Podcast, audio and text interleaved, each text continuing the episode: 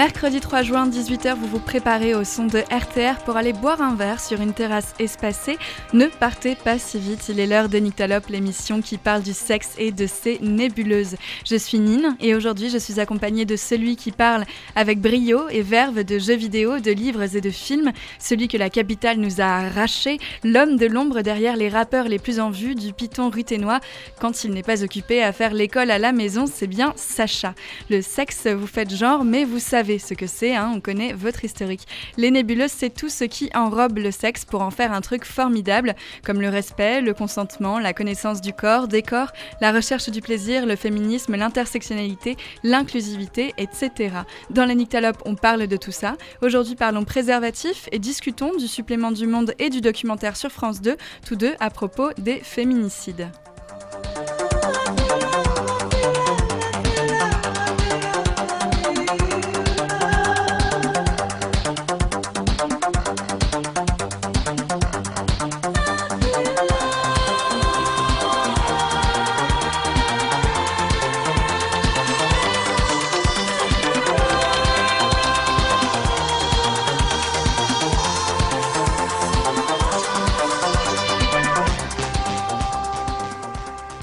Salut Sacha, tu vas bien Salut, ça va et toi Ça va très bien.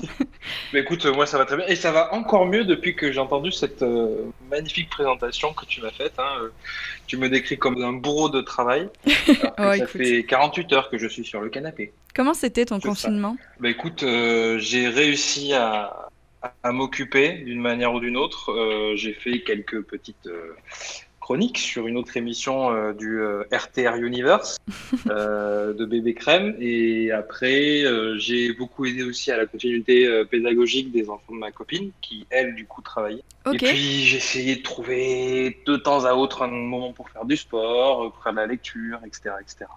Et pour faire des Au stories final, je- Facebook qui m'ont fait fort rire aussi.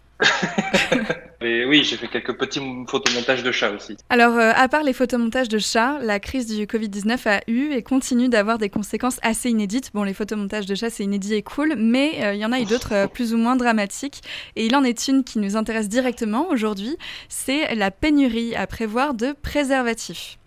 Euh, en fait, pour tout expliquer, et pour vous l'expliquer à vous aussi, l'usine Carex, qui est parmi les premières productrices de caoutchouc et de préservatifs, a fermé pendant le confinement en Malaisie. C'est notamment l'usine qui fournit euh, Durex, en fait, en préservatif. Donc aujourd'hui, on va parler du préservatif en général. Euh, on va parler des conséquences que peut avoir une pénurie de préservatifs, rappeler son usage, rappeler comment aussi on l'utilise. Et on va commencer par rappeler euh, vite fait son histoire. On l'a déjà fait dans des émissions précédentes, mais comme cette histoire est assez haute en couleurs et rigolote, je me permets de le refaire si ça te convient. Absolument. Nickel. Alors, euh, des fourreaux en boyau, en tissu, en papier et en cuir, il y en a beaucoup et partout, en Égypte, en Chine, au Japon et même en Rome antique. Dans les traces que l'on a des milliers d'années avant Jésus-Christ, il y a déjà des représentations d'hommes qui portent des capuchons sur leur pénis. Et ces ancêtres de préservatifs, certains servaient à protéger des grossesses et d'autres des maladies vénériennes, ce qu'on appelle aujourd'hui IST.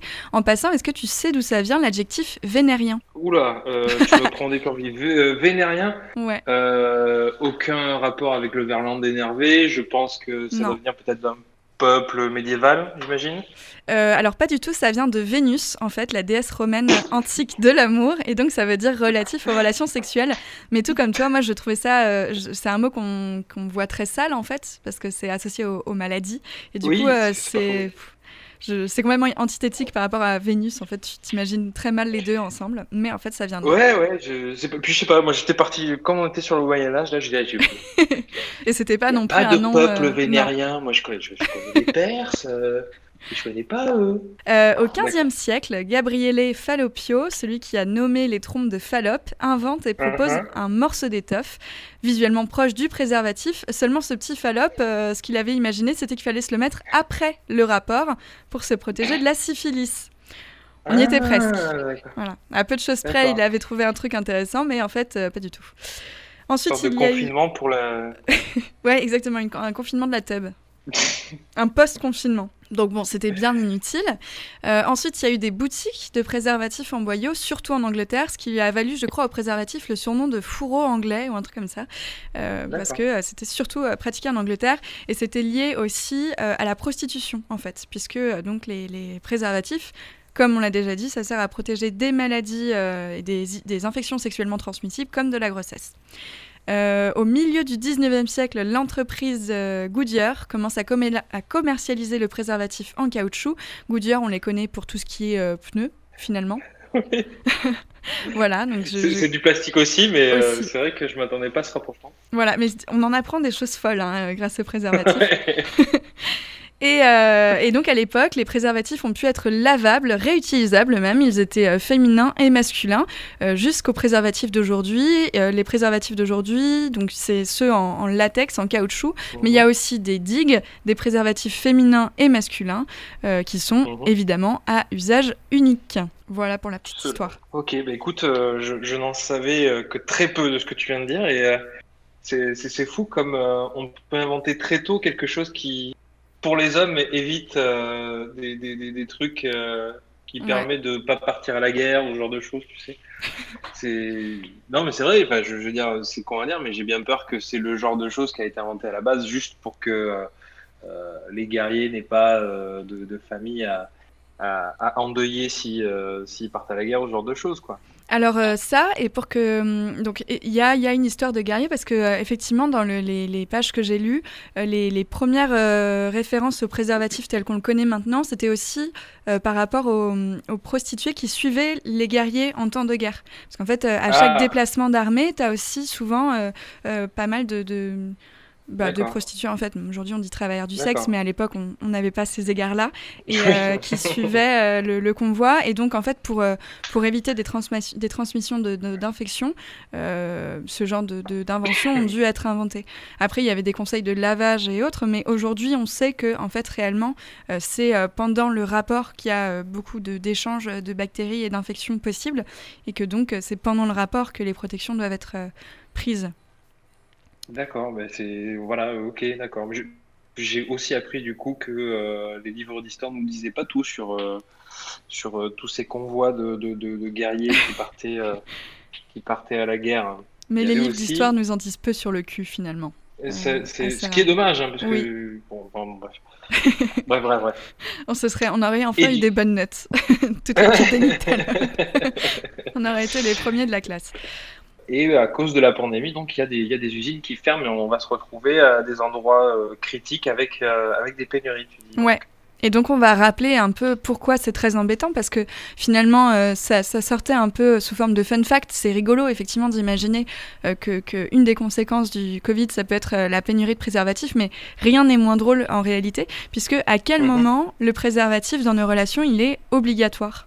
Pour la protection sanitaire, tout simplement la protection des IST, de, de plein de choses de genre. Et euh, dans des pays qui déjà ont euh, une protection sanitaire très basse, un préservatif euh, est plus que bienvenu. Bah en fait, c'est dans tous les pays, parce que hum, on, l'avait déjà dit dans toutes nos émissions euh, sur euh, la contraception, dans toute relation qui commence, que ce soit une relation exclusive ou pas, tant que les deux partenaires n'ont pas été testés, n'ont pas reçu leurs résultats, ont leurs résultats en main, et quand je dis les deux partenaires, en fait, c'est tous les partenaires inclus dans la relation, mmh. tant que ce moment-là n'est pas arrivé, le préservatif reste obligatoire. Et quand je dis préservatif, enfin quand on dit préservatif, euh, on parle en fait de euh, toutes les protections contre les IST. En fait, on a déjà parlé de plein de contraceptions, mais on va le rappeler ensemble. C'est quoi les seules protections efficaces contre les IST il y a, le préservatif féminin et masculin. Exactement. Et puis après, tu as, la digue dentaire, en fait, pour tous les rapports euh, bucogénitaux, par exemple. Donc la digue dentaire, euh, je sais plus, si, tu te rappelles ce que c'est à peu près? La digue dentaire, alors, si alors dans quel sens c'est déjà? Est-ce que c'est sur euh, le sexe ou est-ce que c'est dans la bouche à mettre pour les relations pour le sexe buccal? Je ne me souviens plus. Euh, alors pour une fellation, une digue dentaire, c'est vraiment pas du tout indiqué. Pour une fellation, oui, c'est pour euh, voilà, oui, c'est pour le, c'est pour un cunilingus ou ce genre de choses. Ouais, voilà, C'est à poser dessus. exactement. C'est à poser sur le vagin. Ouais. Ou sur l'anus ou sur euh, tout autre. Tu fais l'affaire. Ouais. En fait, c'est une sorte de petit carré de latex que vous pouvez acheter dans le commerce.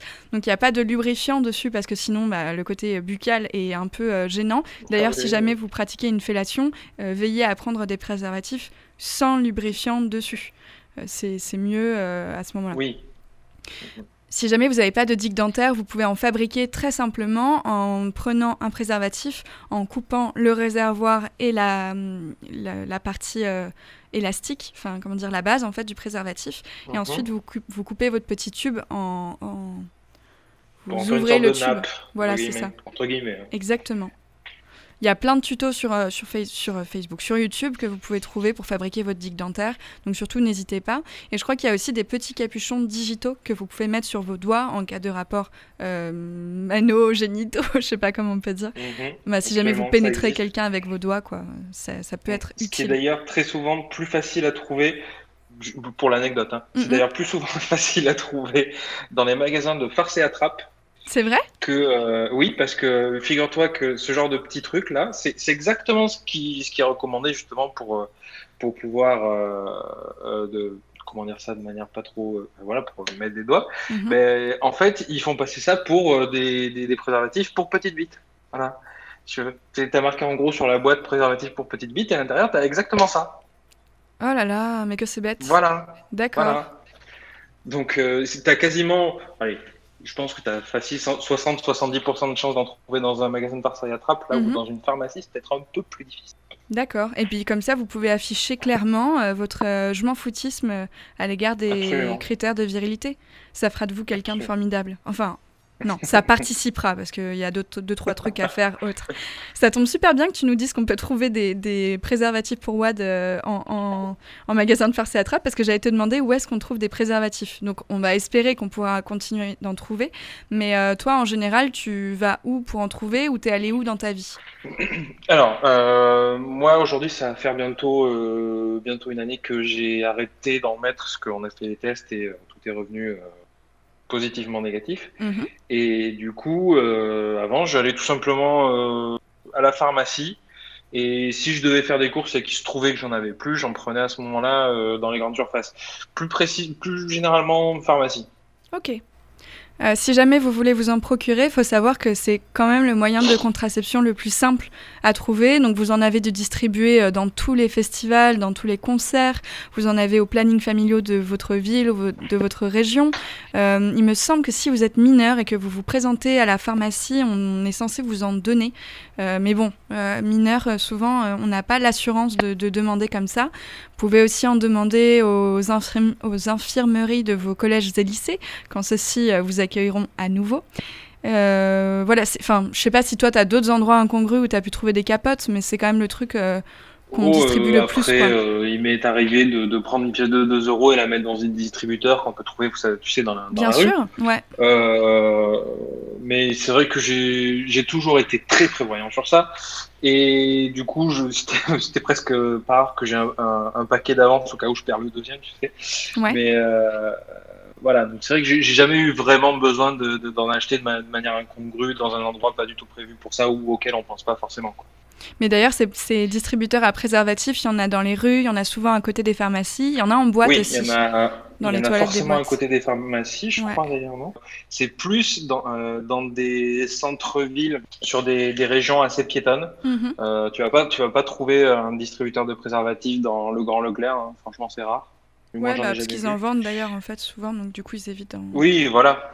Ok, et ouais, du coup, euh, souvent dans les, les, boîtes, certains bars aussi, dans les toilettes, vous en avez. Euh, bon, faut savoir ah que toutes les grandes et petites surfaces en vendent, même euh, l'épicerie du quartier normalement en a, donc vous pouvez demander. Euh, si jamais vous avez honte parce que pour X raison vous pouvez aller à la pharmacie à l'autre bout de la ville, mais bon c'est une, une dépense d'énergie mal, mal pensée on va dire, parce que c'est pas très grave d'acheter mhm. des préservatifs, au contraire. Comment t'as entendu parler des préservatifs pour la première fois ou c'est quoi ton premier souvenir euh, relatif aux préservatifs? Oula, euh, euh, la première fois que j'ai entendu parler d'un préservatif, oh, c'est tout simplement parce que j'avais une famille qui était très très télé, qui regardait beaucoup de la télé et que une pub de prévention autour du préservatif était passé et que du coup j'ai entendu son utilité, etc., etc. Et après, à, mon époque, je crois qu'il y avait encore l'éducation. Oui, il y avait l'éducation sexuelle qui était dans le cours de d'SVT au mhm. collège. Ouais. Euh, quand j'ai dit à mon époque, j'ai pris un coup de vieux, mais euh, ouais, du coup, après de moi-même, je me suis un peu plus renseigné sur, euh, sur des alternatives, euh, sur d'autres alternatives. Euh, j'étais là d'ailleurs présent aussi à l'émission d'Annick Talop où on parlait de la contraception et où j'ai appris que véritablement, au final, le préservatif est celui qui protège le plus de cas. En fait, c'est celui qui, c'est le, c'est le seul, tout ce qui est préservatif, digue, préservatif féminin et autres c'est les seuls mhm. qui, protègent à la fois. Enfin, non, la digue ne protège pas d'une grossesse, mais c'est les, préservatifs féminins et masculins protègent à la fois des grossesses non désirées et des IST. Euh, quand mhm. ils sont bien utilisés, et c'est assez difficile de mal utiliser un préservatif. On va, on va en parler tout à l'heure. C'est pas faux. L'ergonomie est simple. Après, euh, mon, premier euh, contact avec un préservatif, c'est oui, c'est tout simplement les délires de gamins à 10-11 ans qui commencent à découvrir ce qu'est la sexualité avec la masturbation et qui, euh, du coup, a déjà entendu parler de préservatif et s'amuse à, en prendre un euh, dans un tiroir ou à une, infirmière ou un truc comme ça et qui. Une infirmerie, pardon, pas une infirmière, c'est bizarre. et et qui, qui, découvre comment ça marche comme ça, quoi. Tout simplement. Mais ça, c'est super parce que Antoine avait dit la même chose à l'émission sur la contraception et ça m'avait vachement étonné que vous disiez ça, en fait, que vous vous étiez entraîné avant. J'avais jamais imaginé ça, en fait. Entraîner, le mot est grand. Le mot est grand des entraîner, c'est plus, euh, tu sais, avec une voix un peu tremblante de, de, de, de, changement prépubère euh, de voix qui dit euh, c'est pour voir ce que ça fait, tu vois. C'est plus ça. que, ouais, mais c'est déjà cool. Que, que, s'entraîner, mais oui, ça peut être vu comme un entraînement, quand, certes, c'est vrai. Aussi, puisqu'on on apprend comment, comment le mettre. Mais oui, c'est plus pour voir ce que ça fait, quelle est la sensation, ce genre de choses. Enfin, pour moi. Non, mais c'est trop bien parce que bon, on a dit que c'était difficile une fois qu'on savait utiliser le préservatif de mal l'utiliser. Par contre, les premières fois, ça peut être un petit peu dérangeant. Euh, enfin, ça peut être un peu déconcertant parce que souvent on est un peu excité, on est un peu gêné, on est un peu, tout est un peu nouveau. Donc si jamais vous savez déjà mettre une capote, ça peut être euh, utile.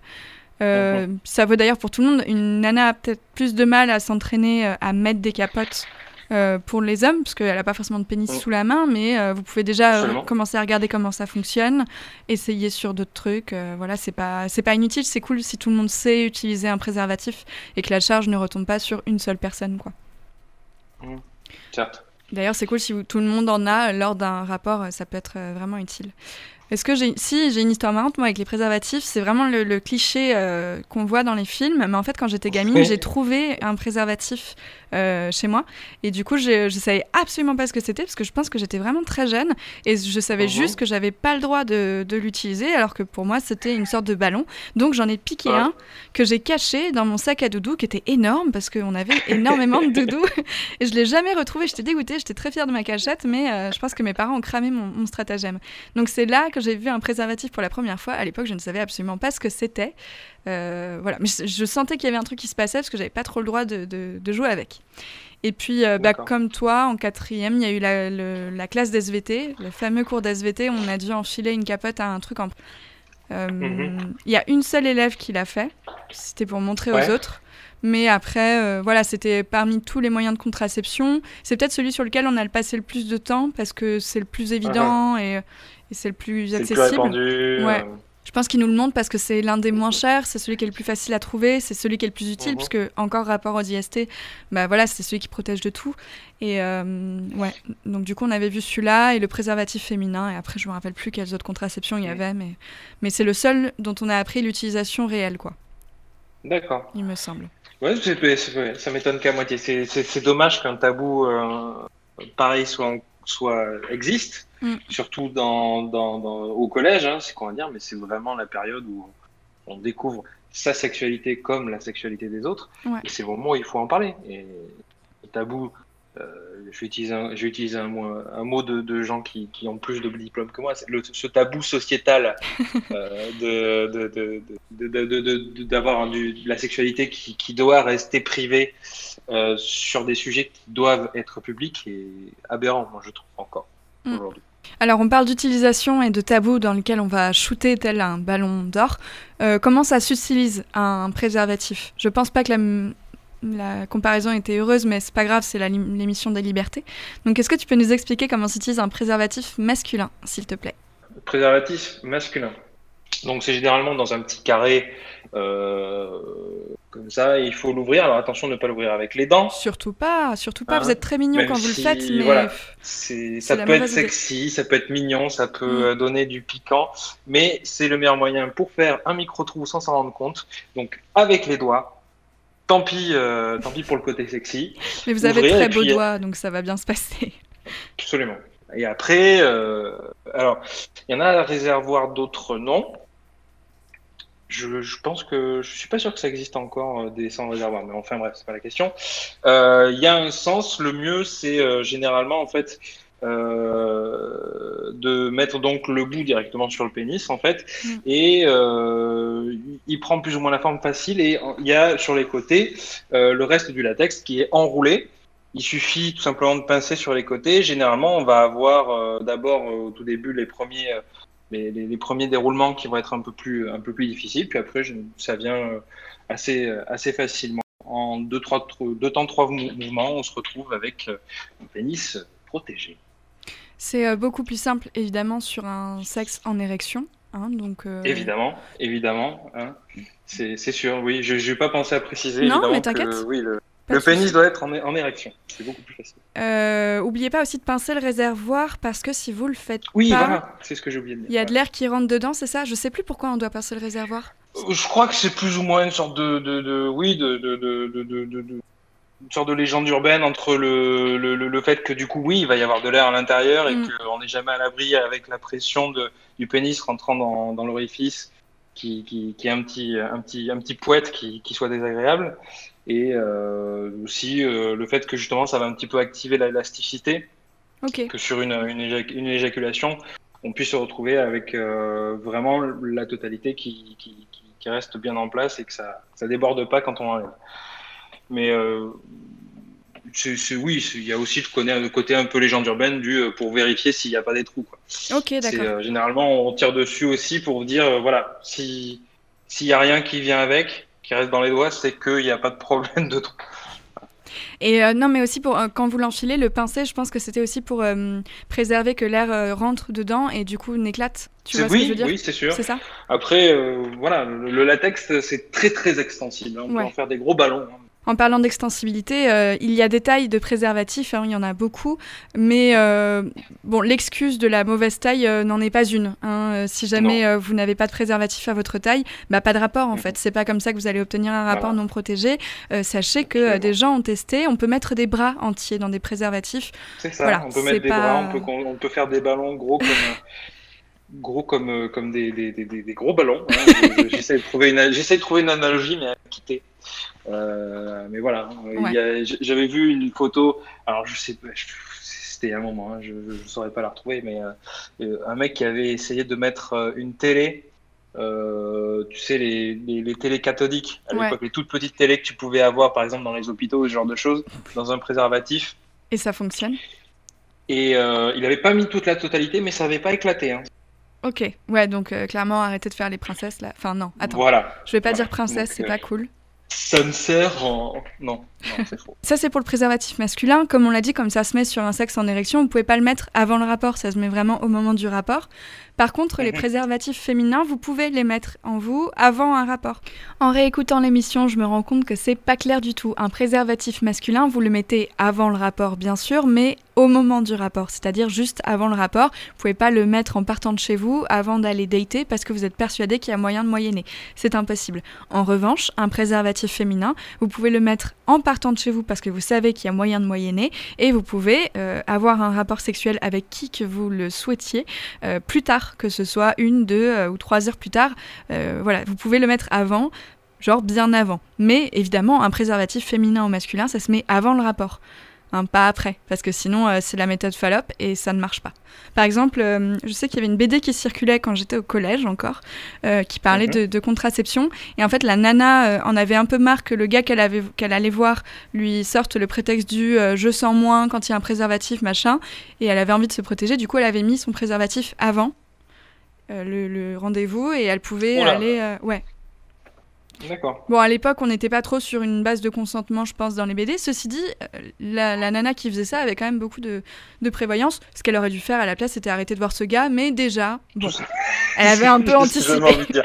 Mais Ouais, parce que les gens qui, qui refusent de mettre des préservatifs, c'est vraiment grave. D'autre part, il y a un cas très précis euh, qu'on va aborder, c'est les personnes qui retirent le préservatif pendant le rapport.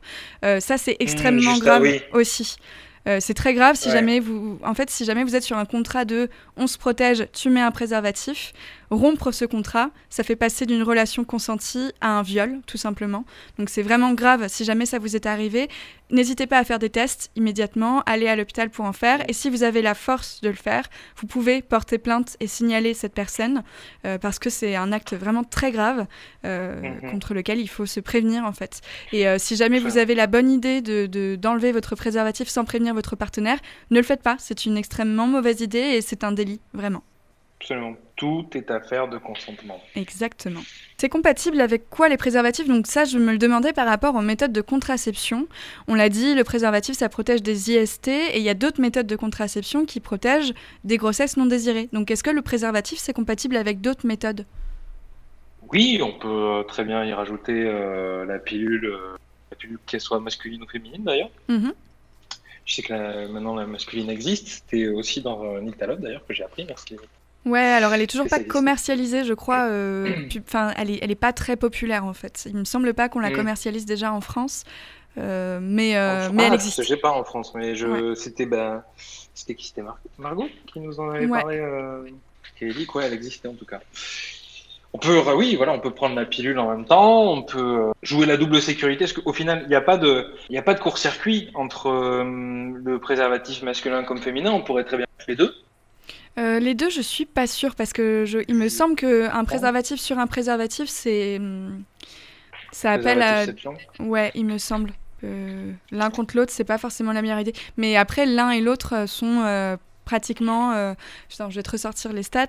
À propos des contraceptions, on a deux pourcentages. On a le pourcentage d'efficacité théorique et le pourcentage d'efficacité pratique. L'efficacité Mhm. théorique, c'est en théorie, dans les laboratoires, quand ça, quand ça a été C'est ça.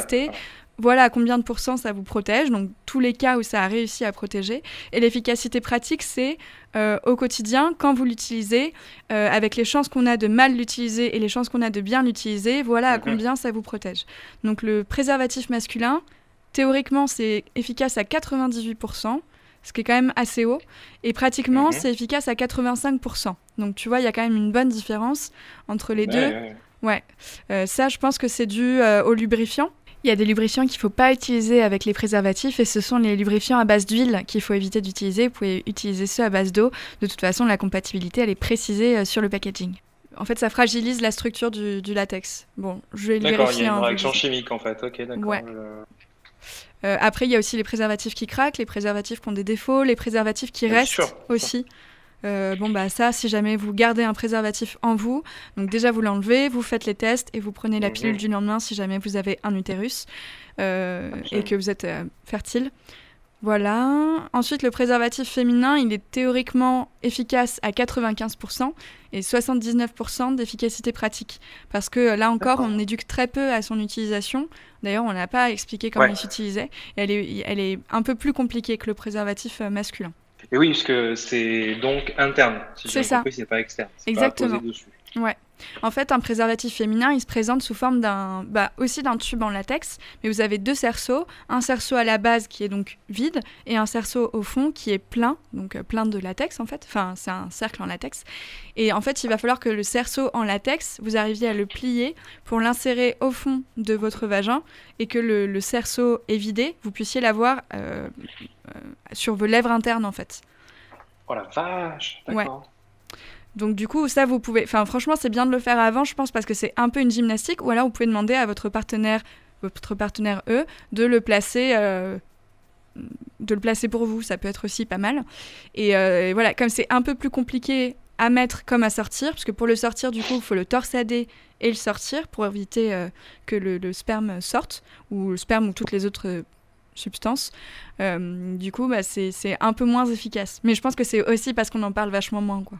Oui, clairement, ça, je, je, je n'ai pas découvert l'existence du préservatif féminin par, par les grands médias, ouais. personnellement. Est-ce que tu en as déjà même utilisé? Moi, j'en ai jamais utilisé, par exemple. Jamais. Jamais, jamais, jamais. Je n'en ai jamais vu autrement qu'en image. Je n'en ai jamais entendu autre, euh, parler autrement que euh, par ma propre recherche. Je, il me semble que les conditionnements sont, sont vraiment différents du préservatif, c'est-à-dire que vous en achetez moins à la fois et c'est plus cher. Donc du coup, on est moins enclin à les acheter. Là encore, le tabou sur le tabou, j'ai envie de te dire. C'est exactement ça. C'est que la, sexualité féminine est peut-être encore plus à terre que la sexualité masculine. Bah, par exemple, la digue dentaire, c'est typiquement sur, enfin, exactement d'anulingus et de cunilingus. Et vraiment, c'est un truc que, je sais pas toi, mais moi, je l'ai découvert l'année dernière, quoi, à l'occasion de l'émission, en fait. Exactement, moi aussi. Alors ceci dit, je te dis une bêtise, mais la journée de la santé à Rodez, elle est organisée tous les ans, je crois, et c'est là qu'on en avait entendu parler euh, grâce aux, bénévoles de Louis Carve qui étaient hyper informés. C'était très cool d'ailleurs. Oui, on a, on a demandé avec quoi c'était compatible les préservatifs. Bon, alors tout moyen de contraception est compatible, enfin beaucoup de moyens de contraception sont compatibles les avec les préservatifs. Et si on le demande, c'est parce mhm. que par exemple, si vous avez un utérus et que vous prenez la pilule ou que vous avez un stérilet, mais que vous recommencez à avoir des relations euh, avec plusieurs personnes ou des relations mhm. euh, récentes, bon bah là vous devez repasser par la case préservatif parce que vous êtes certes protégé de grossesse non désirée, mais pas d'IST. Donc du coup, hop, oui, c'est vrai que j'ai pas pensé à, à ce genre de choses. Donc voilà pourquoi le préservatif, ça s'utilise. Voilà, on a passé longtemps sur le préservatif, mais c'est quand même vraiment important. Euh, il y a, d'autres méthodes aussi qui sont en complément du préservatif, donc tout ce qui est euh, spermicide, euh, gel spermicide. Souvent, on vous conseille de compléter leur usage avec le préservatif, parce que c'est des méthodes qui sont mm. pratiquement et théoriquement beaucoup moins sûres que d'autres méthodes.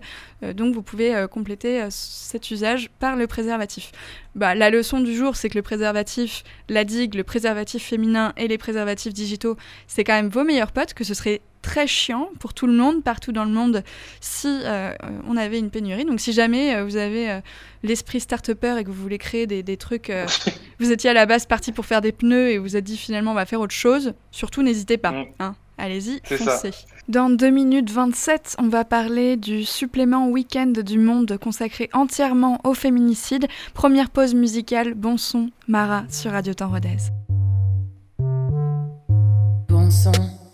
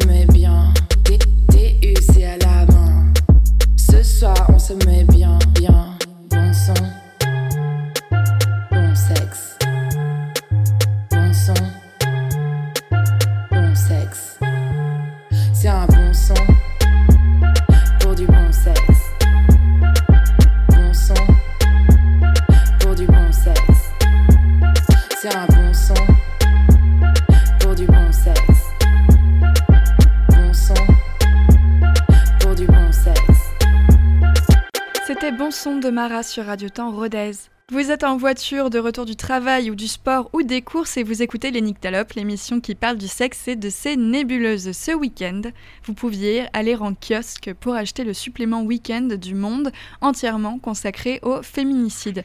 À l'heure où on enregistre, on n'a pas pu encore le voir, mais quand vous nous entendez, hier soir, un film documentaire coproduit par Le Monde est passé sur France 2. Si jamais le replay est possible, il sera évidemment en lien dans la publication Facebook sur nos références. Sacha, le supplément, tu l'as lu ce week-end. Est-ce que tu peux nous en décrire le contenu?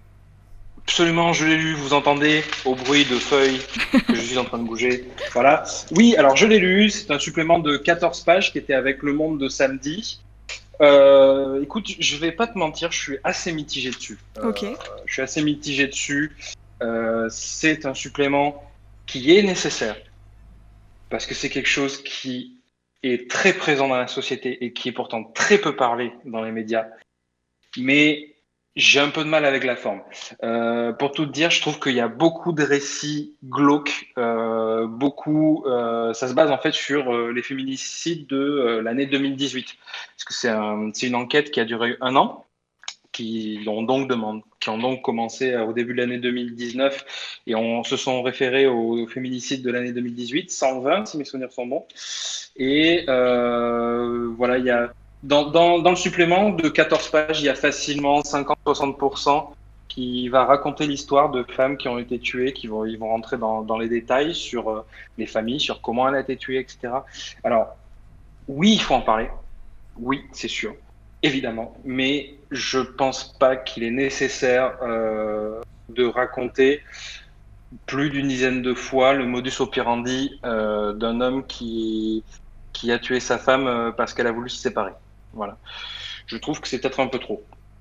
Je sais pas ce que tu en penses.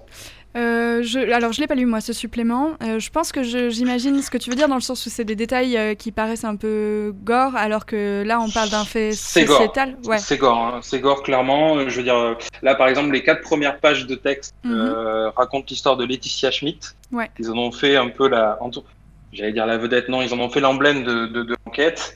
elle a été tuée le 25 juin 2018. Euh, après avoir été euh, pendant des années euh, battue et, autant physiquement que psychologiquement par, son mari. Et elle a été tuée après, après la décision de, de le quitter. Et j'ai lu en détail, il y a des moments où vraiment, même je me suis retrouvé avec le, le bide retourné. Et je pense que même si il est important de se souvenir de cette femme, peut-être que deux pages auraient suffi. Il aurait pas fallu commencer à rentrer dans le détail en disant que euh, elle a été euh, tuée avec plusieurs coups de couteau, qu'elle en avait tellement que euh, le médecin qui s'est occupé de faire l'autopsie a, arrêté de compter au bout d'un moment, que un mec qui passait à vélo a vu a vu a vu cette fameuse Laetitia Schmidt se faire étrangler en passant juste pour rentrer chez lui. Voilà, c'est le genre de détail que oui, je, suis un peu, je ambivalent parce que je peux comprendre qu'il faut faire comprendre la violence des choses, mais sur quatre pages, ça commence à faire un peu trop, sachant que l'enquête fait 10 et qu'au final, sur ces quatre pages, ouais, 50, 60%, peut-être 70, il y a, y a bien, il y a bien 8 pages faciles qui, sont réservées à ce genre d'histoire. Et il y a peu de chiffres, il y a peu de choses qui, qui, qui vont rentrer dans la généralité. Voilà.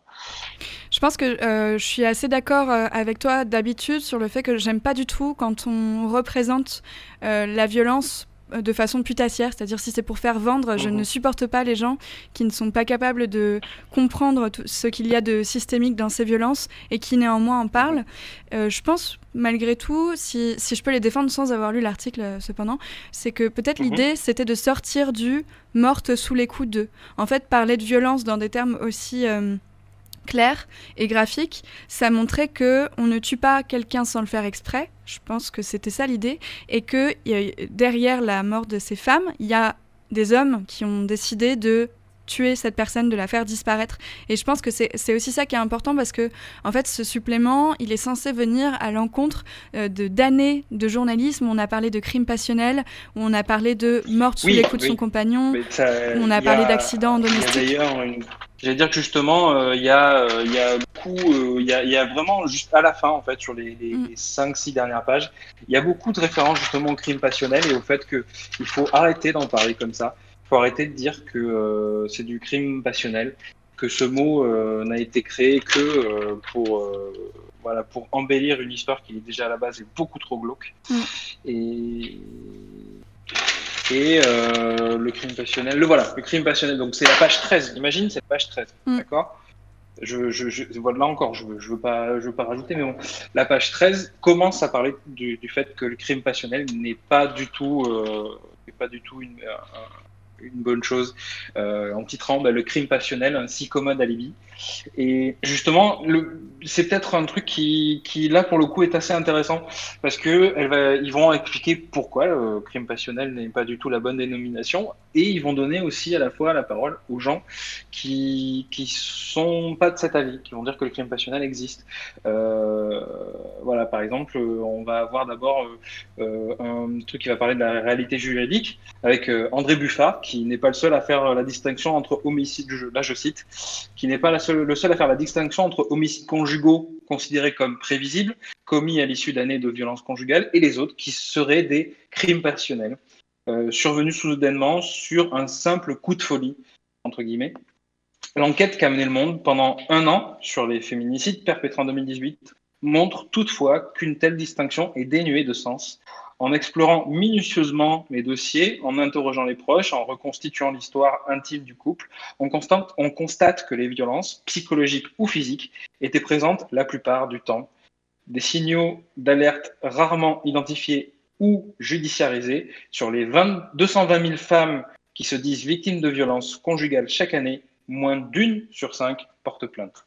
Il, y a justement toute cette chose qui va être développée autour du fait que euh, dans le crime passionnel, on va, on va donner une dimension de beau à, à, à cet assassinat, avec l'idée que euh, au final, euh, il y a euh, voilà de tuer par amour, une, une, défense qui, qui, va être qui va être plus facile aussi d'appuyer pour mm. pour pour la défense tout simplement du, du, du, du jugé aussi. Hein, ça, ça, aide les avocats, on va pas se mentir à, à dire ça parce que on va dire bah, voilà il était entre guillemets fou d'amour. Il, a vu le moment où elle partait, où elle allait le quitter. Euh, parce que il le précise bien que justement euh, la majorité des crimes, des, des, justement des féminicides sont faits en fait euh, sur des femmes qui ont décidé de, de quitter leur leur conjoint. Ouais. je sais plus combien. Donc là, en fait, ce chiffre-là, il nous permet de, de rappeler quand même qu'il n'y a pas de trop aimer ou mal aimer ou euh, aimer à en mourir, ça n'existe pas. En fait, si vous en êtes à un point où vous avez l'impression que la personne vous appartient et que euh, elle doit vous rendre des comptes sur sa présence, sur les gens qu'elle voit, sur ce qu'elle porte, euh, sur sur sur avec qui elle est, c'est que c'est qu'en fait c'est plus de l'amour. Enfin, il n'y a, y a, pas de il a pas d'amour où on aime au point d'interdire l'autre à l'autre de partir, ça n'existe pas. si c'est si, si vous êtes dans ce genre de relation, on parle plus d'amour, on parle de possession et c'est très grave. En fait, il y a n'y a pas d'amour passionnel, ça, n'existe pas. En tout cas, ça ne nous mène pas à ce genre de, d'extrémité, en fait, vraiment pas. Euh, on n'aime pas suffisamment quelqu'un pour le tuer. En fait, si on aime quelqu'un, on a envie qu'il continue à vivre, même si c'est sans nous. Donc, quand, on en est au point de vouloir détruire la personne ou de vouloir euh, lui faire du mal, c'est qu'on l'aime déjà plus. C'est soit on l'aime plus, soit on l'aime pas, soit on ne sait pas aimer, mais il n'y a pas de question d'amour là-dedans, euh, ni de sexe quand il est question de viol conjugal. Tout ça n'a rien à voir ni avec de l'amour, ni avec du sexe. C'est encore une question de domination, de possession et de destruction. C'est la seule, les seuls mots qu'on devrait utiliser. D'ailleurs, on dit souvent euh, que telle femme s'est fait tuer, mais c'est pas telle femme s'est fait tuer, c'est tel homme a tué quelqu'un. Ce serait. Absolument. On le fait encore cette erreur. Moi, je le fais aussi souvent. Mais euh, les femmes ne se font pas violer ou tuer. C'est des hommes qui violent et qui tuent, euh, ou des personnes qui mhm. violent et qui tuent. Et c'est hyper important de remettre les coupables à leur place et d'arrêter de rendre les victimes responsables. Ça, par, rapport au crime passionnel, justement, ça rappelle encore euh, aussi la, fameuse défense de, de, Bertrand Cantat en 2003 lorsqu'il avait tué euh, Marie, Marie Trintignant mhm. euh, le 27 juillet 2003 et euh, que justement il avait, il avait essayé de se défendre en disant que il, il, avait dit exactement que, que, que, aimait profondément et qu'il ne s'était plus senti il s'était senti partir ou quelque chose comme ça. Et il y a Nadine Trintignant à l'époque qui, avait été appelée à la barre, la mère de, la mère de Marie, qui avait pris la parole et qui avait dit si cet homme est pardonné, ce serait comme si chaque aimant chaque homme aimant une femme portait en lui une promesse de mort pour nous. Parce que c'est exactement ça. Euh, le crime passionnel tel qu'il est vu judiciairement, c'est l'idée de décrédibiliser euh, l'assassinat en lui-même. Je trouve, c'est que on se retrouve avec euh, justement une idée de c'était c'était plus fort que lui, c'était inévitable. Pourquoi devrait-on le sanctionner pour quelque chose d'inévitable? C'est horrible. Ouais. Oui, oui, bien sûr. Mais de toute façon, dans l'affaire Quanta, il y a, y a, beaucoup d'autres choses euh, qui vont pas et qui provoquent des débats tous les jours. Mais euh, euh, rappelons à toutes fins utiles, si jamais vous ne connaissez pas vraiment cette affaire, que ça n'a rien d'un accident ce qui est arrivé. Euh, comme dans beaucoup d'autres cas euh, de, féminicide, en fait, euh, le, coupable a tué cette femme à force de la frapper. Donc, en fait, y a, à aucun moment, c'est un accident. En fait, si on tue quelqu'un à force de le frapper ou avec une arme, ça veut dire qu'on a voulu attenter à sa vie. Et, et si les chiffres sont ceux qu'on connaît, c'est-à-dire des femmes qui meurent tous les deux ou trois jours en France et que la plupart du temps les coupables sont des hommes, c'est que le problème, c'est pas l'amour en fait. Sinon, il y aurait autant de coupables femmes qu'hommes, et il y aurait beaucoup plus de crimes ou alors beaucoup moins. Mais euh, tant que ces chiffres restent euh, ainsi, et tant qu'il y a une telle proportion entre les coupables et les victimes, c'est que le problème, c'est clairement pas l'amour, c'est notre éducation, c'est notre façon de, parler encore de ces féminicides et euh, la façon dont on éduque les enfants à l'amour et, aux relations sur les homicides conjugaux, hein, on, appelle ça, les féminicides, en fait, dans la majorité des cas, c'est des hommes. C'est en effet des hommes. La moyenne, elle est à 80% pour tout dire. Euh, en 2018, c'était 79,2% des hommes qui tuaient leurs femmes. 86% en 2017. En 2016, en 2016 c'était 84%, etc., etc., etc. Euh, c'est c'est quelque chose qui est vraiment euh, vraiment comment dire uni orienté entre guillemets. Il y a vraiment uniquement statistiquement, il y a uniquement les hommes qui tuent leurs femmes. C'est incroyable à dire, mais c'est vrai. C'est comme ça, c'est qu'on est généralement, euh, nous les hommes, euh, plus euh, dangereux. pour dire ça d'une certaine manière. C'est que une femme aujourd'hui, elle peut très bien imaginer que n'importe quel homme qu'elle va croiser peut devenir dangereux pour elle. Et ça, c'est malheureux. C'est malheureux parce que du coup, la sécurité n'existe plus. Euh, on ne parle même plus de sexualité en parlant de sécurité, c'est vraiment la sécurité totale. Elle n'a plus la sécurité aujourd'hui de se dire euh, je peux très bien faire partie de ces 100 euh, et quelques femmes qui vont être tuées parce que je suis hétéro, par exemple. Ouais, ça c'est un truc qui est assez important à rappeler. Quand tous les jours, quand on fait des posts sur le féminisme ou sur les féminicides, on a des réflexions d'hommes qui nous disent oui, mais pas tous les hommes. Euh, ouais, bravo. Enfin, je veux dire, on n'a pas le temps en fait de donner, des, de décerner des médailles à chaque homme qui ne tue pas sa femme. C'est juste la base en fait. C'est ce que nous on fait. C'est ce qu'on attend de vous. Et, et ça, suffit. C'est normal. Vous n'avez pas à vous vanter de faire quelque chose de normal.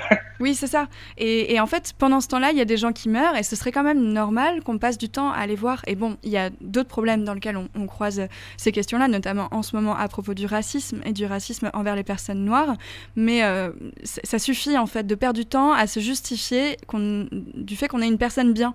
Vous n'êtes pas une personne bien, vous êtes une personne normale. En fait, si vous agressez pas, vous devenez une personne bien à partir du moment où vous en parlez et où vous confrontez vos potes, où vous défendez les victimes, où vous défendez les personnes discriminées. Là, on peut commencer à parler de personnes bien. Et encore.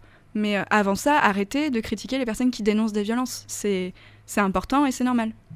Pour violence conjugale, vous pouvez composer et appeler le 3919. Donc ça, c'est un numéro pour appeler.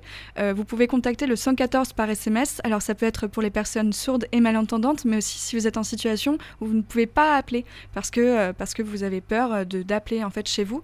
Si jamais vous voulez appeler ou composer ce numéro et que vous avez peur de votre entourage, vous pouvez le faire en allant faire des courses, en allant faire le sport. Vous pouvez le faire quand la personne est aux courses, au sport ou au travail.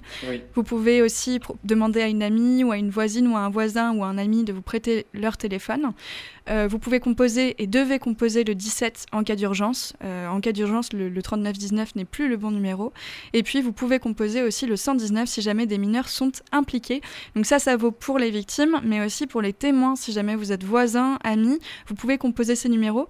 Cependant, il ne faut jamais composer ces numéros sans l'accord de la victime. Les seuls moments où vous pouvez le faire sans l'accord de la victime, c'est si la victime est en danger de mort ou si des mineurs sont impliqués. C'est le seul moment où vous pouvez prendre cette décision à la place de la victime. Euh, sinon, euh, en fait, vous lui prenez sa place et c'est assez embêtant. Est-ce que tu sais ce qu'il faut dire et ce qu'il ne faut pas dire aux victimes? Il y, avait, euh, il y avait un moment justement une policière qui parlait et qui disait que déjà il y a une des choses qu'il faut bien comprendre, c'est que ces femmes, elles sont devenues comment dire ça, amorphes psychologiquement, que le mari ou euh, juste l'homme, hein, pas forcément obligé d'être marié, euh, a une emprise totale de propriété sur la personne et que si on veut la faire parler, il ne faut absolument pas critiquer d'une manière ou d'une autre la personne, enfin l'homme. C'est très bizarre à dire comme ça, mais étant donné que elle, elle est en mécanisme de défense constante, que ce soit avec lui comme avec les autres, si on se retrouve à le critiquer, c'est le meilleur moyen pour qu'elle se renferme et qu'elle ne donne plus une seule information sur ce qui lui arrive. Ouais, euh, vous pouvez euh, effectivement, faut faut pas forcément agir de façon frontale euh, parce que c'est souvent des systèmes, comme on l'a dit, de domination et de pression. Il y a des phrases qui fonctionnent très bien. C'est encore une fois le collectif nous toutes qui nous et vous les fait répéter. vous pouvez commencer par dire je te crois parce que c'est une phrase que on entend très peu et c'est une phrase que des victimes en cas d'isolement n'ont pas entendue depuis très longtemps. Donc ça c'est hyper important. Et ce n'est pas ta faute aussi. Et ce n'est pas ta faute. Vous pouvez rappeler sans euh, incriminer forcément la personne, mais rappeler que il n'avait pas le droit de commettre cette violence, donc euh, le droit est du côté de la victime. Vous pouvez lui rappeler qu'elle a bien fait de vous en parler et vous pouvez lui rappeler que vous allez l'aider. Donc ça, c'est les phrases importantes. Je te crois, euh, ce n'est pas ta faute, il n'avait pas le droit de te faire subir ces violences, je peux t'aider et tu as eu raison de m'en parler. C'est les phrases à répéter à des victimes. Euh, parfois aussi, si vous pensez que votre ami ou un ami ou une connaissance est victime de violence, simplement poser la question et dire est-ce que tu es victime de violence ou est-ce que tu as été victime de violence? Ça peut suffire, pas forcément à la faire parler tout de suite, mais à lui faire savoir qu'il y a des gens qui sont prêts à, l'écouter. Prêts à l'écouter. Ça, c'est aussi assez important. Voire même lui ouvrir les yeux, tout simplement. Ouais. Voilà, lui dire, après tout, si quelqu'un se pose la question, est-ce que ce n'est pas parce que je, je, je suis dans ce cas-là? Ouais. Alors le supplément du monde n'est plus disponible normalement dans les kiosques. Si jamais vous le trouvez, vous mhm. avez de la chance. Malgré tout, la plupart des articles sont disponibles en version web. Si jamais vous êtes abonné, mhm. que vous pouvez les offrir, voilà, vous, pouvez peut-être faire comme ça. Le documentaire euh, est passé sur France 2 hier soir, au moment où vous entendez l'émission. Euh, normalement, il y a des liens de replay sur Internet, sur le, site de la chaîne. Donc si c'est le cas, on vous le partagera. Euh, le podcast Les Pieds sur Terre a partagé une série d'épisodes intitulée Les Hommes Violents, qui est très intéressant sur les violences conjugales euh, mhm. à propos des cercles de parole organisés pour les hommes qui ont déjà été condamnés pour violence. Seul truc que je pouvais peut-être rajouter sur ce supplément, même il y avait juste euh, la dernière page, la page 14, qui est un entretien avec une philosophe. La toute dernière phrase résume assez bien euh, justement ce, ce qui arrive dans un cas d'un féminicide. Euh, ou d'une violence euh, d'un homme envers une femme, euh, la dernière phrase qu'elle prononce, c'est On ne peut pas obliger quelqu'un à vous aimer. Voilà, ça, c'est vrai, peu importe la situation. On ne peut pas obliger quelqu'un à vous aimer. Merci beaucoup Sacha pour ce résumé euh, sur euh, le supplément sur les féminicides du monde. Depuis hier sur des réseaux sociaux dédiés, vous pouvez retrouver le nouveau projet de RTR en partenariat avec la DILCRA. Ça s'appelle 30 jours pour l'inclusivité. Est-ce que Sacha, tu veux que je t'explique ce que c'est? Absolument, parce que j'ai voilà, j'ai j'ai déménagé récemment. Ouais. Euh, voilà, je suis de nouveau installé, mais par contre, du coup, je me suis retrouvé un petit peu en autarcie euh, des internets et des médias pendant un petit moment, donc je n'en ai pas du tout entendu parler et je suis très intéressé. Parle-moi, s'il te plaît. Super, si tu m'avais dit non, ça m'aurait bien embêté. La DILCRA, euh, c'est donc la délégation interministérielle de lutte contre le racisme, l'antisémitisme et les haines euh, anti-LGBTQI. donc voilà, c'est quand même, ça regroupe quand même pas mal de choses. Et ça fait maintenant, je crois, 4 ans que euh, on obtient euh, euh, des, financements de la part de la DILCRA pour des projets qu'on propose. Donc là, c'est le quatrième projet qu'on a proposé, après la box anti-discrimination qui est toujours disponible, des siestes musicales et de rencontres interassociatives, et le projet le projet Ça me gêne euh, de création de, sons euh, euh, sur le thème des discriminations. Bon, bref, tout ça pour dire que 30 jours pour l'inclusivité, c'est donc un projet sur les réseaux sociaux. Donc il y a une page Facebook, 30 jours pour l'inclusivité, et une page Instagram, 30 jours pour l'inclusivité. voilà, il y a aussi une adresse mail, 30 jours pour... Non, c'est 30 jours il me semble. Bon, tout ça est indiqué sur les réseaux sociaux. Et avec tout ça, j'ai toujours pas répondu à la question. En gros, tous les deux jours pendant le mois de juin, euh, sur ces réseaux sociaux seront postés des défis, entre guillemets. Euh, bah, par exemple, celui euh, du premier jour, c'est Et si on arrêtait avec les blagues racistes? Ensuite, on explique un peu pourquoi les blagues racistes, ça peut être relou. Ou plutôt, on explique ce que sont les blagues racistes. Et le lendemain, il y a une explication. Donc tous les disons les jours pairs, tu vas retrouver un défi, et tous les jours impair, tu vas retrouver une explication sur pourquoi euh, ce euh, défi euh, vous est posé, nous est posé, et, et en fait, pourquoi on vous propose de changer ces réflexes-là qu'on peut avoir. En fait, ces défis s'adressent à la fois à des bandes de potes, à des personnes seules, mais aussi à des équipes professionnelles parce que euh, moi, j'ai l'impression, je ne sais pas si toi c'est le cas aussi, que dans un milieu pro, on a souvent comme ça des comportements euh, un peu euh, racistes ordinaires, sexistes ordinaires, homophobes ordinaires, qui ont l'air d'être la normalité, mais qui en fait envoient vraiment une très très sale ambiance à beaucoup d'employés, qui sont en majorité, je pense, et qu'en fait, tant qu'on ne le dit pas, bah, en fait, ça reste la normalité. Et une fois qu'on a dit que c'était problématique, le, problème, il vient forcément de celui qui continue à rester dans ce comportement pour citer euh, la meilleure. Tu vois mhm. ce que je veux dire? Oui, non, je, vois très bien ce que tu veux dire, absolument. Donc, ça, part un peu du principe que les gens sont de bonne volonté, mais en même temps, une fois que tu l'as lu et que tu as décidé que tu le faisais pas, tu es manifestement de mauvaise volonté, donc du coup, tu as un peu l'air d'un con, je pense. Je sais pas si ça fonctionne, mais on va voir. C'est un cercle un peu vicieux ce que tu es en train de nous dire. Oui, peut-être. Et euh, voilà, et donc du coup, tu, tu, on peut en faire euh, avec des potes ou pas, vous pouvez le faire sur toute l'année. Nous, on va les publier pendant tout le mois de juin, parce que le mois de juin, c'est normalement celui qui est dédié aux fiertés. Euh, cette année, malheureusement, le Pride Month, bah, il, est, il va être un petit peu confiné, puisque tout ce qui est Pride et tout, ça, sera, ça n'arrivera pas. Donc, on a essayé de trouver un moyen de, de créer ça différemment sur les réseaux sociaux. Évidemment, c'est pas nous les meilleurs pour le faire, hein. il y a d'autres associations qui, sont, qui sont bien plus pro que ça, mais nous, notre participation, elle se fera par euh, le biais de ce défi-là. Euh, et donc dans ce défi, on va parler de racisme ordinaire par les blagues, par les comportements, par les réflexions, de sexisme ordinaire par les blagues, les comportements, les réflexions. On va aussi parler d'homophobie, euh, de transphobie. On va aussi parler euh, de validisme. Donc le validisme, c'est tout ce qui est discrimination envers les personnes entre guillemets non valides. En fait, c'est le fait de d'invisibiliser ou de shamer tout ce qui est handicap mentaux ou physiques et, et autres conditions. Visible et invisible. Ouais, voilà, exactement. Donc on brasse un peu tout. Je ne connaissais pas le terme de validisme. Alors c'est validisme ou capacitisme, ça aussi je l'ai appris en créant, euh, euh, en co-créant ces défis. voilà, mais capacitisme je trouve ça un peu long. Et c'est vrai qu'en milieu militant j'avais plus vu passer le terme validisme. Vous me direz, chers auditeurs et auditrices, si jamais c'est comme ça que ça s'appelle. Voilà, voilà, donc tu peux les retrouver sur les réseaux sociaux que j'ai indiqués, 30 jours pour l'inclusivité, Facebook, Instagram, 30 jours euh, protomail.com par mail. Et puis bien sûr tout ça est aussi partagé sur la page de Radio Temps, euh, radio-temps espace Rodez. Voilà, voilà. Et c'est très important, surtout en ce moment. C'est vrai que peut-être qu'une partie, entre guillemets, de, de, de, de, ces fiertés, de, ces, de, cette inclusivité va être mis, euh, euh, va être mis au silence euh, par, par l'actualité, mais, mais il ne faut pas oublier que oui, il y a aussi le racisme. Le racisme actuellement ouais.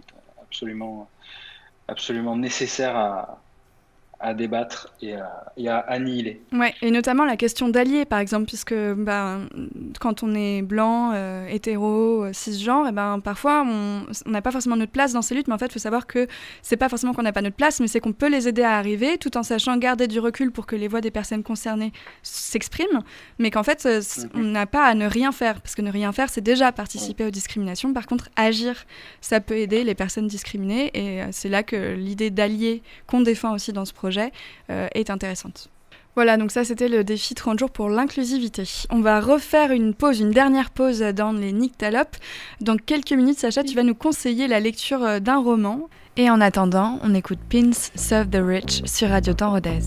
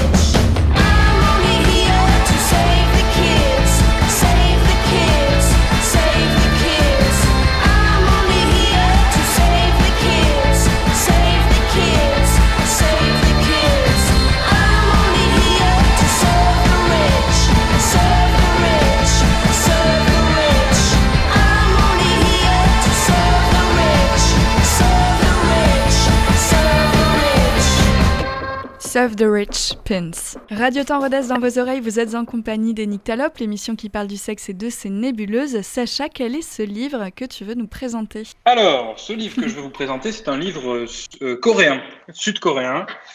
Euh, c'est un livre écrit par euh, une, une, femme qui s'appelle Cho Nam-ju. J'espère que j'écorche pas trop son nom, hein, parce que c'est sûr que je l'écorche. Qui a écrit un livre qui est sorti récemment en France, qui s'appelle Kim Ji-young, né en 1982. Euh, voilà, c'est un livre que euh, j'ai acheté par pur hasard. Je, traînais euh, dans, dans le, rayon livre et puis j'avais envie de m'en acheter tout simplement parce que j'avais fini un bouquin, que j'avais pas envie de m'attaquer à ceux que j'avais dans mon backlog qui est déjà beaucoup trop gros. Et je me suis dit, allez, on tente. J'aime bien, j'aime bien la littérature asiatique en général, on tente. J'ai acheté ça et ça a été euh, une bénédiction que j'achète ça parce que c'est un livre féministe incroyable. C'est euh, l'histoire de Kim Ji-young. Euh, donc je rappelle, ça va être important plus tard, mais je rappelle que en, Corée, le prénom est dit après le nom. Hein. Donc en fait, son nom de famille c'est Kim et son prénom c'est Ji-young. Donc Kim Ji-young, en fait, c'est une femme qui a priori est ordinaire et qui d'un seul coup se met à avoir des personnalités qui apparaissent, qui vont la remplacer des personnalités qui sont des, personnes qu'elle a rencontrées dans son passé. Euh, de manière que ce soit impromptue, hein, de quelques, quelques minutes dans sa vie, tout comme euh, ça peut être euh, ça, se met à parler comme sa mère ou agir comme sa mère. Et son mari ne comprend pas ce qui se passe. Et on commence à dérouler un peu son, son histoire. Et on se rend compte que ce livre, c'est une sorte de. Il existe ce qu'on appelle dans la littérature, comme d'ailleurs à la télé, ce qu'on appelle le docu-fiction qui est donc un croisement entre un documentaire et une fiction avec euh, des explications sur ce qu'on voit euh, ou euh, des, justement des éléments d'une fiction qui vont être le plus réaliste possible pour coller à ce qui existe. Et j'aurais tendance à dire que ce livre, c'est un peu l'inverse. C'est une fiction docu avec un personnage fictionnel qui n'existe pas et de temps en temps, on va dire, vous voyez ce qui est en train de se passer, ça vous paraît complètement fou et pourtant, c'est vrai, et je me base sur des chiffres qu'elle va donner tout au long du livre. Et c'est euh, un livre qui, je sais pas, il doit y avoir, euh, ouais, il y a, il y a, il y a 200, 205 pages, 207 exactement, 207 pages. Euh, ça se lit extrêmement vite, c'est super intéressant, ça se dévore en, en deux heures, euh, vraiment si on s'y met, euh, sans rien autour, euh, pas de musique, vraiment concentré. je n'en suis pas sorti indemne et j'aimerais j'aimerais vous dire que c'est un bouquin qu'il serait intéressant de, rendre obligatoire, entre guillemets, euh, parce que euh, c'est peut-être un peu cher, c'est 18,50 euros, mais c'est vraiment les 18,50 euros que j'ai le mieux dépensé de cette année. Euh, parce que je l'ai déjà lu une fois, je l'ai relu une deuxième fois pour préparer cette émission, pour bien vérifier que j'avais des bons souvenirs. Et je suis toujours aussi abasourdi parce que je lis. C'est à la fois révoltant, de voir une société coréenne euh, aussi, euh, aussi près de la réalité et euh, aussi, aussi peu, aussi masculiniste, aussi machiste. Et c'est aussi réconfortant de voir une, une, actrice de cette société, Kim Ji-young, qui essaye de, de, de, de, malgré tout de, combattre cette, cette, société, même si elle galère. Elle galère clairement. Et juste pour vous montrer un petit peu comment se déroule voilà, j'avais deux extraits à vous, à vous raconter. Je sais pas si tu me l'autorises. Euh, si c'est court, ouais, il n'y a pas de souci. Oui, oui, non, c'est ben, justement c'est écrit assez gros, hein, pages euh, clairement. Euh, non, mais voilà, c'est 206 pages. Euh, c'est pas pour rien que c'est lu en deux heures, c'est que c'est écrit assez gros, c'est très aéré, c'est très agréable à lire. Pour les myopes de nos auditeurs, c'est la bonne idée, quoi. Voilà. Et voilà, je voulais juste lire. Voilà, c'était pour vous montrer comment elle décrit la société juste par des, événements banals. Euh, voilà, c'est euh, la fête, euh, la fête du Chuseok. Je crois que ça se prononce comme ça. C'est plus ou moins une sorte de Toussaint, de, Corée. Et on a son, mari qui s'appelle Daeon. Daeon, je crois que ça se prononce comme ça, et qui, arrive après 5 heures de route à Busan pour aller voir la famille de Daeon, évidemment, pas celle de Jiwoong. Et on a comment se passe juste après, l'arrivée. Donc voilà, c'est très rapide. Ils disent euh, donc ils sont partis à 7 heures, ils sont arrivés à Busan à 5 heures de route. Euh, ils ont déjeuné avec les parents de Yeon, puis ce dernier, fatigué par la route, a fait une sieste. Autrefois, ils se, relayaient euh, pour les longs trajets, mais depuis la naissance de leur fille, Daeon conduisait seule. C'est que la petite se mettait à couiner dès qu'on la mettait dans le siège auto, et Ji-young était plus efficace pour la consoler, jouant avec elle et la nourrissant de petits goûters. Après avoir fait la vaisselle et avoir pris le temps d'un café, Ji-young a accompagné sa belle-mère au marché pour les achats de Chuseok. En fin d'après-midi, elle a préparé le bouillon de bœuf, puis fait mariner les côtes de bœuf, a trié et lavé les légumes, dont elle a fait cuire une partie, l'autre allant au réfrigérateur, puis elle a préparé les fruits de mer et d'autres légumes pour les galettes et beignets du lendemain. Après quoi, elle s'est occupée du dîner jusqu'à la vaisselle. Voilà pour vous donner une idée, c'est qu'on a une Jion qui débordée, éclatée, et elle peut pas se reposer, tandis que son mari, tranquillou, va faire une sieste après avoir bouffé. Si, j'ai pris cet extrait, c'est pas parce que justement, ça, ça, ça, ne dénonce pas que la société coréenne. Oui, j'allais dire, c'est sûr que ça se passe internationalement, c'est vu, c'est déjà vu. Merci Sacha. Bon, ça donne super envie de le lire en tout cas. Merci beaucoup pour ton conseil.